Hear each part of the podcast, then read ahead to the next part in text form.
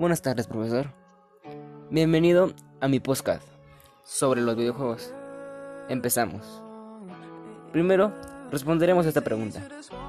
¿Qué son los videojuegos? Y de seguro muchos se preguntarán, porque obviamente de este es mi tema.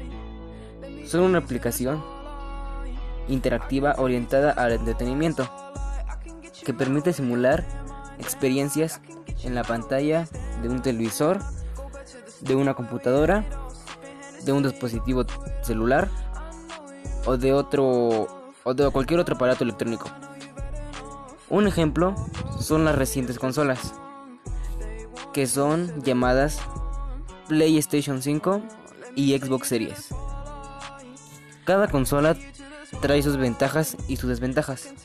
Vamos a hablar de las ventajas y desventajas del Play 5. Una ventaja es de que suena mejor. También es de que es Full HD 4K. Es muy rápida. Su procesador es muy es muy avanzado en, en cuestión de tecnología.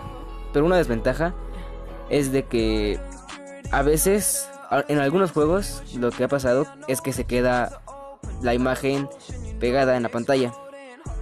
Bueno, entonces hablemos ahora de la Xbox Series. La Xbox Series, una ventaja de la Xbox Series es que tiene imagen Full HD, pero la desventaja es de que no es 4K. Es muy rápida, pero a la vez es un poco lenta.